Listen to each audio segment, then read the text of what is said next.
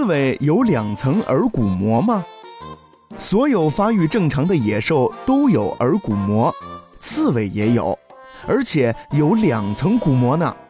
人们把它的第二层骨膜叫做假骨膜，以区别于真骨膜。假骨膜比真骨膜薄，有些松弛，没有多大弹性。这层多出的耳骨膜也是声音接收器，使听到声音的机会更多了。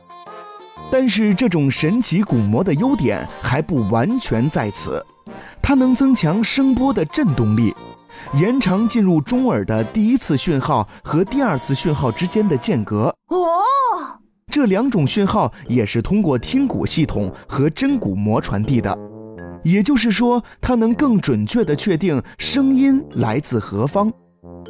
科学家对刺猬耳朵奥秘的研究还没有结束。完全可以设想，两层鼓膜各有分工，假骨膜传递低频率的微弱声波，真鼓膜传递正常声音。这样的科学设想如果能够得到实现，那么我们以后是不是就能变成顺风耳了呢？